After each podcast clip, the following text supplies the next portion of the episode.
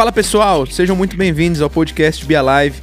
É um prazer ter você por aqui e nós já vamos começar. Mas antes, eu vou te pedir algo muito importante. Se inscreva em nosso canal, em qualquer plataforma de áudio que você esteja nos ouvindo, para que você receba em primeira mão todo o conteúdo que postamos por aqui. Que esse episódio seja relevante para sua vida. Tamo junto.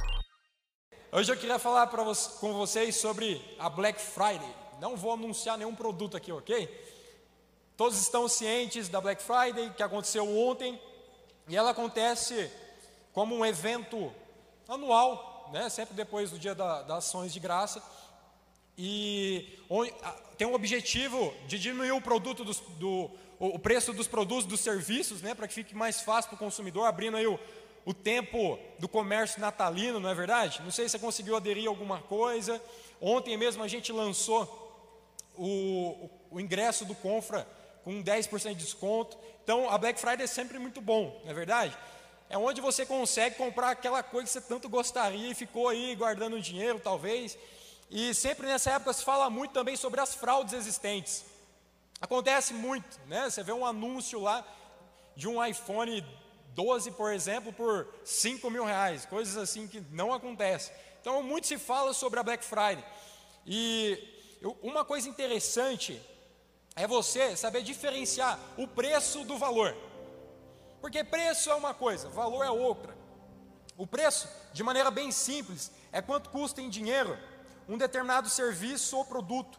É aquilo que o cliente está disposto a pagar né, para aquisição daquilo que ele tanto quer. E, e, e ele é, é, palpável, né, é em dinheiro, é uma quantia, é, é uma cédula. Isso é o preço, é o quanto vale aquele produto ali, é o quanto ele custa para você, é o quanto ele vai refletir no seu bolso. Já o valor, em contrapartida, não é algo tangível, isso é, que possa ser tocado. Muitas vezes até pode, dependendo do que, que a gente vai falar aqui, só que o valor é um pouquinho diferente, ele é o resultado, o valor é o benefício, a satisfação, a vantagem, a sensação de determinado produto ou, ou serviço traz para nós, levando em consideração as expectativas do consumidor. Então, você está conseguindo diferenciar preço de valor? Valor muitas vezes não está ligado ao bem propriamente dito, mas sim o que ele representa para o cliente. Por exemplo, o Lucas está aí. Ontem eu emprestei um terno para o Lucas. Para o Lucas, talvez o meu terno tinha um preço, mas para mim já não, tem um valor por trás. Eu dei um valor nele, eu dei um dinheiro nele, mas só que para mim tem um carinho especial, porque foi a primeira vez que eu usei ele para assistir uma audiência no fórum, por exemplo foi onde eu tirei a minha foto de preto da faculdade, foi onde eu participei do casamento do meu irmão com aquele terno. Então, para mim, tem um valor, não foi só um preço, tem um valor. Aí as meninas vão falar assim: pô, mas você já usou no casamento, então já não tem mais valor. Para nós homens, tem. A gente gosta, não é verdade? É igual cabeleireiro, a gente não troca de jeito nenhum. Quando a gente se apega com o cara, não é verdade? Quando a gente se apega com o cara, meu, não adianta fazer convite que a gente não vai trocar. Se a gente gosta do cabeleireiro, a gente fica. Porque isso tem um valor. É muito mais do que um preço. Ainda que o outro ofereça cinco reais mais barato, a gente vai ficar ali porque a gente gosta do cara. Né? Como se fosse um casamento né, com o cabeleireiro. Então, o valor é muito diferente. Para você que está concluindo a faculdade, né, por mais que tenha um, um preço a ser pago, né, para quem está terminando esse ano, só falta mais um boleto, hein? Mas tem um valor, tem, aleluia, tem um valor também, suas olheiras, né? Todo final de semana eu estou com uma olheira nova aqui. Tem o, o cansaço, não é verdade? Você, você considera muito o curso que você fez, porque tem um valor por trás, você gastou energia, né? o conhecimento que você adquiriu, né? as noites em claro, o café que você está tomando todo dia, dois litros por dia. Tem gente que não, não toma café, eu não entendo isso. Não entendo, mas tudo bem, respeito, né? Então tem um valor por trás disso, tem um sacrifício. A pergunta que eu te faço hoje é: que valor que tem uma vida? Que valor que tem uma vida? Pense um pouco. Que valor que tem a sua vida? Ou qual o valor que você dá para a vida do seu irmão do seu lado? Para a vida das pessoas? Qual é o valor que tem uma vida? Porque a vida de uma pessoa não pode ser quantificada ou precificada. Né? Ela não tem um preço. Não custa dinheiro, mas tem um valor. Você precisa definir qual é o valor que tem uma vida. Você precisa, acima de tudo, se amar, não é verdade? Esse é o segundo mandamento, né? Para você se amar, amar o próximo como a ti mesmo. Então, eu, eu, só vou conseguir amar o próximo se antes eu me amar. Eu preciso ter um caso de amor comigo mesmo. Diga amém a isso. Glória a Deus. Então, qual é o valor de uma vida? Hoje eu quero fazer um paralelo e dizer que lá atrás alguém também passou, vamos colocar aí, fazer uma analogia para um Black Friday. Lá atrás alguém pagou o preço por nós. Ele pagou o preço não simplesmente porque somos bonitinhos, ou porque você viria hoje na igreja. Ele pagou o preço, Jesus, porque você tem valor para Deus. Você tem valor para Deus. Fala assim: Eu tenho valor para Deus. Jesus morreu por conta do nosso pecado, mas Ele também morreu porque temos valor. Ele poderia muito bem levar essa vida sozinho, isso não diminuiria sua glória, não diminuiria quem Ele é, mas Ele decidiu pagar o preço, porque eu e você temos valor para Ele. Glória a Deus por isso. Então, hoje, fazendo um paralelo, engraçado que Jesus passou por uma Black Friday porque ele morreu numa sexta-feira e a Bíblia diz que naquele, a partir daquele momento toda a terra foi tomada por uma imensa escuridão. Faz muito sentido isso. Por isso eu quero ler com vocês Mateus 27, do verso 45 ao 54. Acompanhe comigo. Ao meio-dia, desceu sobre a terra uma escuridão que durou três horas. Por volta das três da tarde, Jesus chamou em alta voz: Eli, Eli, lama sabachthani, que quer dizer: Meu Deus, meu Deus, por que me abandonaste? Alguns do que estavam ali pensaram que ele chamava o profeta Elias. Um deles correu, exopou uma esponja com vinagre e ergueu num caniço para que ele bebesse. Os outros, porém, disseram: Esperem, vamos ver se Elias vem salvá-lo. Então Jesus clamou em alta voz novamente e entregou o seu espírito. Naquele momento, a cortina do santuário do templo se rasgou em duas partes, de cima até abaixo, e a terra se estremeceu, rochas se partiram e sepulturas se abriram. Muitos do, do povo santo que haviam morrido ressuscitaram. Saíram do cemitério depois da ressurreição de Jesus, entraram na cidade santa de Jerusalém e apareceram a muita gente. O oficial romano e outros soldados que vigiavam Jesus ficaram aterrorizados com o terremoto e com tudo o que havia acontecido e disseram: Este homem era verdadeiramente o Filho de Deus. Este homem era verdadeiramente o Filho de Deus. Eles reconheceram que não era simplesmente um homem comum que estava morrendo naquele madeiro.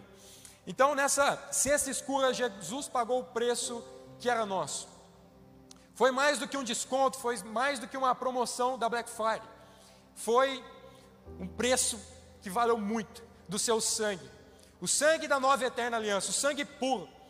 Não foi o sangue de qualquer pessoa. Se eu perguntar para você se você morreria por seu pai ou pela sua mãe, por alguém que você gosta tanto, você vai falar: pô, eu acho que eu morreria sim, com certeza. Mas e por estranhos, e por ladrões, e por prostitutas, e por adúlteros, você morreria? Não, vamos ser sinceros, mas Jesus resolveu pagar o preço porque eu e você temos valor. Continuando, quem creu em nossa mensagem, a quem o Senhor revelou o seu braço forte. Isaías 53. Seu servo cresceu em sua presença, como tenro de brotos verde, como raiz em terra seca. Não havia nada de belo nem majestoso em sua aparência, nada que nos atraísse. Foi desprezado e rejeitado, homens de dores, que conhece o sofrimento mais profundo. Demos as costas para ele e desviamos o olhar. Ele foi desprezado e não nos importamos. Nessa Black Friday, Jesus garantiu muitas coisas, uma delas é cura sobre as nossas enfermidades. Porque Isaías continua dizendo o seguinte: apesar disso, foram as nossas enfermidades que ele tomou sobre si, e foram nossas doenças que pesaram sobre ele. Pensamos que o seu sofrimento era castigo de Deus, castigo por sua culpa. Ele levou as nossas doenças e enfermidades, motivo pelo qual hoje você pode ser curado. Eu não sei se você chegou aqui com alguma enfermidade, eu não sei o seu estado, mas Jesus te conhece. Jesus ele te trouxe aqui para dizer que hoje você pode ser curado, talvez de alguma dor no seu físico que você está carregando há muito tempo. Eu já fui curado de muitas coisas. Muitos aqui também já foram curados. É para testificar que a morte de Jesus trouxe cura para as nossas vidas. E eu não digo só de uma cura física, mas também de uma cura na alma. A gente vai falar mais sobre isso. Porque Jesus ele quer fazer o trabalho por completo. Seria muito pouco se Jesus curasse simplesmente o seu físico. Porque daqui a pouco eu tropeço aqui, eu não vou cair, mas eu tropeço, eu bato ali o joelho, de repente eu preciso de mais uma cura. Enquanto a gente estiver nessa, nessa terra, a gente sempre vai precisar de uma cura. Não é? Se você é crente, antes de buscar os remédios, busque através da oração. Dê valor aos remédios, sim, claro. Glória a Deus pela medicina. Mas tem que passar na sua mente: se Jesus morreu pelo, pelas minhas enfermidades, então vem aqui, eu preciso ser curado agora. É o que diz Isaías, é o que está na palavra de Deus, e a palavra de Deus é viva. E Jesus também garantiu perdão sobre os nossos pecados. Mas ele foi ferido por causa da nossa rebeldia e esmagado por conta dos nossos pecados. Eu estava orando ali atrás e eu senti que muita gente aqui, não sei se isso faz sentido, mas que não consegue ainda receber o perdão de Jesus. Ainda pensa que deve melhorar a sua vida para receber esse perdão. Pensa que precisa cumprir alguns pré-requisitos. Pensa que precisa se qualificar melhor. Mas nunca foi sobre você, nunca foi sobre nós, nunca foi sobre o que podemos fazer. Tudo foi sobre Ele, Ele só disponibilizou o perdão para você. O perdão te alcança, independente da sua opinião. Acontece que eu e você precisamos nos colocar debaixo desse perdão para que faça valer a pena o sacrifício de Jesus. Você quer fazer valer a pena tudo isso que ele passou? Aceite o perdão sobre a sua vida. Você vai continuar pecando sim, assim como eu. Nós não temos que manter a nossa vida no pecado, nós temos sempre que melhorar. Mas hora ou outra a gente vai se esbarrar com o pecado. Então aceite o perdão que está sobre você hoje. Jesus está dizendo: Eu te perdoo, eu acredito em você. Eu tenho uma história nova para você. Eu tenho um novo tempo. Por que, que você não diz sim ao meu perdão? Tudo que vai barrar na sua vida é a falta de perdão. Se você não está lidando bem com alguma situação de sua vida, seja profissional, seja qual for, pode olhar para trás e ver a mentira que você acreditou. Talvez você acreditou numa mentira, algo que não era uma palavra de Deus a teu respeito. Porque Jesus ele te perdoa de todos os seus pecados, não é só de alguns, é de todos. Qual é o perdão que professamos? Qual é o perdão que proclamamos? É o tipo do perdão da verdadeira misericórdia. Esse foi o perdão que Jesus deu. É o tipo de perdão que fez com que o paralítico voltasse a andar e derreteu a dureza do coração de uma prostituta. É o mesmo perdão que fez com que Maria quebrasse o vaso de nardo puro aos pés de Jesus. Foi o tipo de perdão que fez com que as pessoas amassem mais umas às outras. O perdão de Deus gera uma reação em nós. Quando eu entendo que eu sou perdoado por Deus, eu passo a viver a vida de uma forma diferente. Eu passo a me comportar, a me posicionar diferente. Eu tenho uma boa notícia para você: você está perdoado. Se você vier pecar amanhã, você está perdoado. Você entende? Mas isso não é uma deixa, isso não é uma oportunidade de você viver uma vida desregrada. Você vai entender melhor isso. Só que uma vez filho, para sempre filho. Quando um filho peca, ele não vira as costas para o seu pai, ele corre falando: Pai, eu pequei. Eu preciso contar para o meu pai, porque eu sozinho não consigo ser melhor. Eu preciso da ajuda do meu pai. Que esse seja o seu pensamento. Parece uma mensagem simples, básica, e é, de fato é. Mas é uma mensagem que vai definir o restante da sua vida, porque se isso estiver muito bem definido em seu coração, se a sua identidade estiver muito bem definida em Deus, as demais coisas vão fluir melhor. Talvez você está andando errante em alguma área da sua vida, porque você não entendeu de fato quem você é. E eu estou aqui para te falar que uma vez filho, você sempre será filho. E o filho, ele se preocupa com o coração do pai, ele corre para o pai, ele não abandona o pai, ele não abandona os irmãos da fé, porque ele não vê ao seu lado, ele não vê na igreja alguém que vai julgar, ele vê alguém que vai te fortalecer. E o Alive Livre está aqui para te fortalecer, para caminhar junto com você nessa. Amém? Então, esse é o perdão que nós proclamamos. É o perdão da verdadeira misericórdia.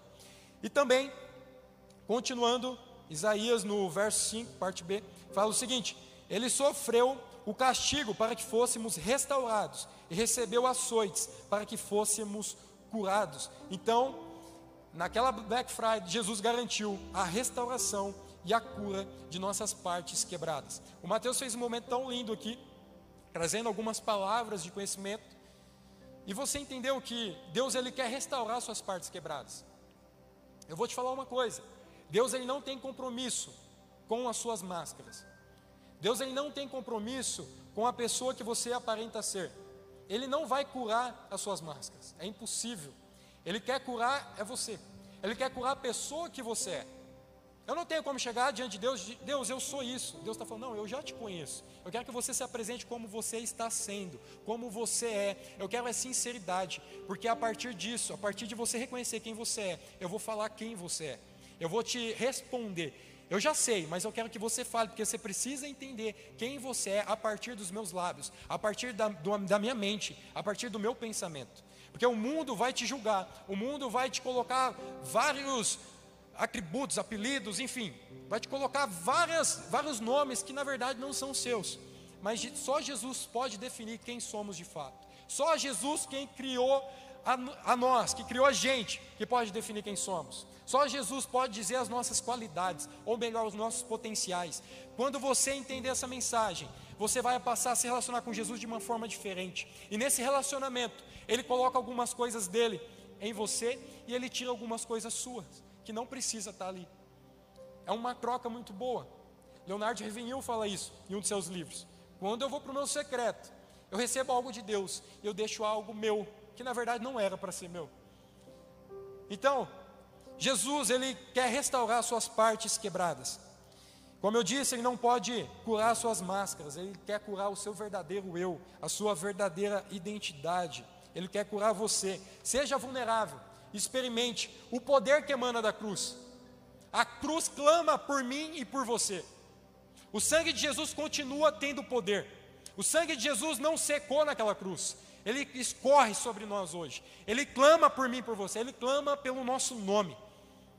Ele clama, Mateus, vem a mim. Ele clama a cada um de nós: vem a mim. Eu te conheço. O meu sangue grita. O meu sangue tem poder. E ele quer curar as suas partes quebradas.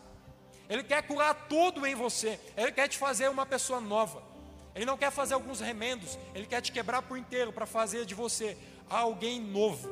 Alguém completamente curado, sem rachaduras, não perfeito. Porque a gente está numa num progresso, né? a gente está numa santidade progressiva. Recebemos a santificação inicial pela cruz ao acertar Jesus.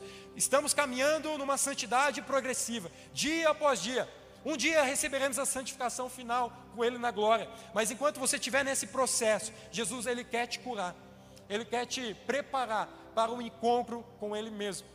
Porque Jesus, assim como Vilas Boas na gravação aqui falou, Jesus ele não vai se casar com uma menina, com alguém imaturo. Ele vai se casar com uma noiva. Uma noiva se preparou para aquele momento. Uma noiva teve seu tempo de beleza. Uma noiva ficou dias ansiosa. Ela se preparou muito bem. Ela investiu um tempo para estar ali. Ela deixou alguns costumes para trás. Ela deixou algumas coisas que não faziam tanto sentido. Algumas coisas que nem era pecado. Mas ela falou: porque eu vou me encontrar com o meu noivo. Eu deixo isso para trás, porque o melhor está por vir. Então Jesus hoje ele te chama pelo nome, para que você vá até Ele. Como eu disse, não precisa de pré-requisitos, vem do jeito que você estiver. Mas Gabriel, eu já estou na igreja, participo da live aos cultos do domingo. Jesus te conhece. Não estou te acusando aqui, porque essa mensagem é para mim. Eu chorei, eu falei, Jesus, esse cara sou eu. Eu preciso de algo novo. Eu preciso ver algo diferente. Eu não posso me acostumar com a sua presença. É muito bom vir aqui na live, não é? Aqui a gente tem a presença de Deus, aqui muitas coisas acontecem, aqui o sobrenatural acontece, mas não se acostume, não caia é, no, no, em algo engessado. Não seja um cristão com controle remoto. Não seja movido só porque alguém faz, então eu vou fazer também. Mas faça a diferença, busque algo novo, busque algo além, porque está disponível a você. Então, continuando, nessa questão de cura, ele declara o seguinte, no verso 6 ao 10, vou ler aqui para vocês: Todos nós nos desviamos como ovelhas Deixamos os caminhos de Deus para seguir os nossos caminhos, e no entanto, o Senhor fez cair sobre ele os pecados de todos nós. Ele foi oprimido e humilhado, mas não disse uma só palavra. Foi levado como cordeiro para o matadouro, como ovelha muda diante dos tosqueadores, não abriu a boca. Condenado injustamente, foi levado embora. ninguém se importou de ele morrer sem deixar descendentes, de sua vida ser cortada no meio do caminho. Mas ele foi ferido mortalmente por causa da nossa rebeldia, por causa da rebeldia do seu povo. Não havia cometido nenhuma injustiça e jamais havia enganado alguém. Ainda assim, foi sepultado como criminoso, colocado no túmulo de um homem rico. Fazia parte do plano do Senhor esmagá-lo e causar-lhe dor. Quando, porém, sua vida foi entregue como oferta pelo pecado, ele terá muitos descendentes, terá vida longa, e o plano do Senhor prosperará em suas mãos. Muitos por aí têm usado uma terminologia da hipergraça. Você já ouviu isso? Hoje, graças a Deus, pelo que eu estou vendo, não está se falando tanto. Né? Teve uma época que se falou muito. E ela foi colocada de forma errônea. Tem nada a ver com a graça de Deus. Na verdade, ela está de uma certa forma banalizando a graça de Deus. Eles pregam, na verdade, a verdadeira libertinagem e não a liberdade que é alcançada pela graça. Eu não preciso de uma hipergraça se a graça de Deus já é suficiente. A graça de Deus, ela transborda sobre os seus pecados. Isso significa que não há pecado que Deus não possa perdoar. Isso significa que não há pecado que Deus não possa alcançar, que a sua graça não possa atingir. Porque essa teologia da hipergraça, ela vem dizer que você pode vir à igreja, mas pode ter uma vida desregrada. Eu não estou falando que você vai sair daqui como perfeito, vou reafirmar isso. Você vai ter suas dificuldades, eu tenho as minhas, a gente vai andar junto. Mas essa teologia da hipergraça fala que você pode continuar tendo a sua vida do jeitinho que estava antes. É porque Jesus é amor, Jesus é bom e enfim. Mas em nenhum momento eu vejo na Bíblia Jesus falando que seria legal ou que seria confortável segui-lo. Em um momento ele fala para um religioso que queria segui-lo: Ó, eu, eu não tenho onde repousar a cabeça, eu não paro, eu tenho muita coisa a fazer. Eu não pago um minuto sequer. E nisso, nessa conversa, um jovem, ouvindo tudo, e fala: Pô, Jesus, então eu vou sepultar o meu pai, já que você não para, deixa eu sepultar meu pai, deixa eu resolver minhas coisas e depois eu vou e te sigo. Aí Jesus fala: Não, você tem que me seguir agora. Não é depois, você tem que me seguir agora.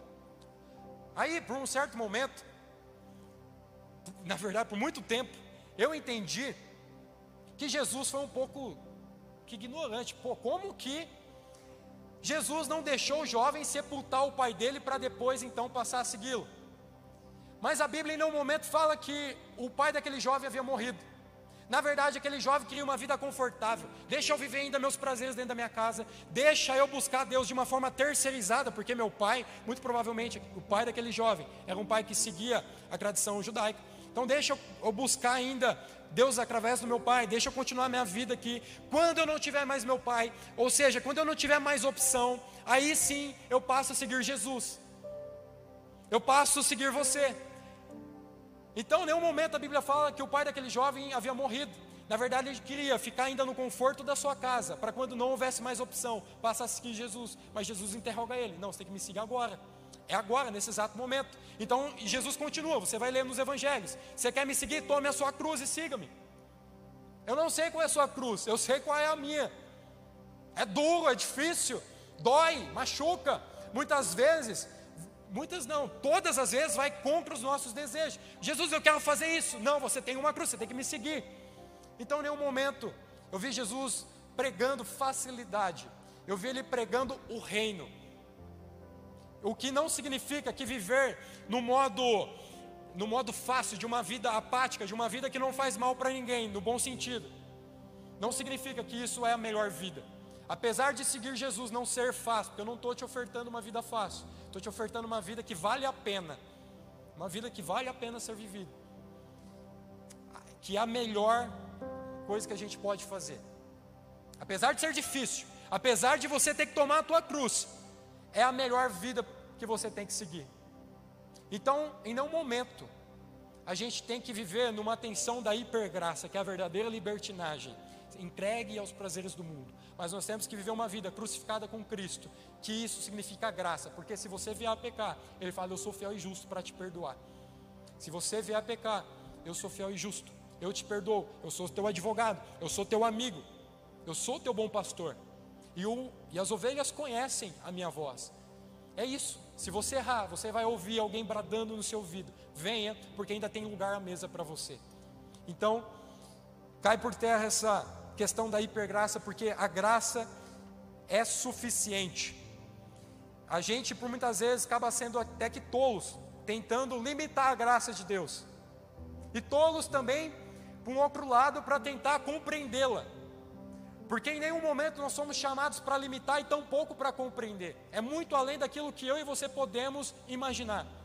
É muito além daquilo que nós podemos dimensionar. A graça de Deus ela é abundante, ela é transbordante. Olha uma frase para você gravar. Graça não foi, é, não foi para ser completamente entendida, mas apenas amplamente recebida. Vou repetir. Graça não foi para ser completamente entendida, mas apenas amplamente recebida. Nem tudo que eu recebo de Deus eu preciso entender. Na maioria das vezes você não vai entender. E você não precisa. Jesus te chama para viver o Evangelho, onde você vai receber aquilo que Ele tem para dar. Amém? Glória a Deus por isso. Continuando, versículo 11 ao 12: Quando Ele vir tudo que resultar em sua angústia, ficará satisfeito, e por causa de tudo é, que meu servo justo passou, ele fará que muitos sejam considerados justos, pois ele levará sobre si os pecados deles. Eu lhes darei as honras de um soldado vitorioso, pois ele se expôs à morte, foi contado entre os rebeldes, levou sobre si a culpa de muitos e intercedeu pelos pecadores. Aleluia. Olha o que diz no, no verso final: Pois ele se expôs à morte. Ele se expôs à morte. Então não foi a morte que foi atrás de Jesus, ele se expôs. Ou seja, ele foi buscar a morte. Ele foi até ela, ele veio aqui na terra com um propósito. Ele se expôs à morte, para que fosse até o inferno, pegasse a chave de lá e tivesse domínio não só sobre a vida, mas sobre a morte. Então, se você quiser viver uma vida com Jesus, tenha certeza, primeiramente, da sua salvação. Se você fechar os olhos aqui, você vai abrir lá porque ele tem o um controle não só sobre a vida, mas sobre a morte. Jesus se expôs à morte por minha causa e por você. Eu não sei se isso causa em você alguma mudança assim, interior. Eu não sei se isso mexe com você. Porque às vezes a gente fala muito sobre a morte de Jesus e ah, por estar na igreja eu entendo que acaba às vezes sendo até de forma natural, assim, pô, legal, Jesus morreu e restou o terceiro dia, é algo que eu sei. Mas eu quero te convidar essa noite a passar a entender com mais profundidade o que de fato é o sacrifício de Jesus, o que de fato é a cruz de Cristo, o que de fato é aquilo que Ele fez por mim e por você. Porque se nós devemos carregar a cruz diariamente, é porque isso significa que todos os dias, todos os dias, eu e você precisamos ter um momento onde a gente vai falar: Jesus, essa é minha vida, mas eu não quero viver ela a partir do meu entendimento, mas eu quero viver ela a partir das suas perspectivas. Eu quero viver ela a partir daquilo que você tem para a minha vida. Jesus ele te dá a salvação, ele te chama para um novo tempo. Eu não sei se tem alguém aqui pela primeira vez, eu não quero te expor, mas eu quero declarar que o Espírito Santo já vai começar a tocar o teu coração. É Ele que convence você do pecado, da justiça e do juízo. Eu não estou aqui para te converter, eu estou aqui para cooperar com aquilo que o Espírito Santo quer fazer em sua vida. E ele vai te convencer, porque você é amado, porque você é importante, porque você tem valor, porque ele te chama para viver algo novo. E se você está aqui também, já há algum bom tempo, é um tempo de renunciar à sua vida para viver algo novo com ele. Assim como a gente aprendeu semana passada, nós precisamos viver na constância da renúncia. E renúncia não tem a ver com algo que é ruim, mas tem a ver às vezes com algo bom, com algo que você considera de estimado valor, que você precisa de alguma forma deixar para trás, para que nada venha atrapalhar na sua vida, para que nada venha atrapalhar na sua caminhada com Jesus. Porque se Ele não estiver te pedindo algo, é porque tem alguma coisa que você não está ouvindo. Mas se hoje você já está vendo, visualizando algo aí que você precisa deixar para trás, é porque Ele já está falando com você, e eu dou glória a Deus por isso. Glória a Deus mesmo, porque é algo novo que está sendo liberado essa noite. Sim, Jesus, ele, ele morreu por nós, isso não foi um peso para ele. Ele olhou para o fruto do seu penoso trabalho e se alegrou com isso. E qual é o fruto? Esse fruto nada mais é que a sua vida. Então, se hoje Jesus olha para você e vê alguém que está valorizando o sacrifício dele, ele declara o seguinte ao teu respeito: valeu a pena. Valeu a pena por você. Valeu a pena por você. Eu não estou aqui para te acusar, meu irmão. Eu não estou aqui para falar que eu sou perfeito. Eu estou aqui para dizer que você precisa entender que valeu a pena o sacrifício de Jesus por você. Valeu a pena. Se você está aqui, diz muito ao teu respeito. Mas você não vai sair daqui somente com o entendimento de que eu preciso receber o perdão, a cura e algo novo de Jesus. Mas você vai sair daqui também com um sentimento de que outras pessoas precisam estar sentadas aí ao seu lado. Porque também vai, a gente vai fazer valer a pena por essas vidas. Obrigado por ouvir esse episódio até aqui. Se você foi abençoado, eu quero te incentivar a compartilhar esse conteúdo com o maior número de pessoas que você puder. Se inscreva em nosso canal e também nos siga em outras redes sociais, arroba Juventude Alive. Até a próxima!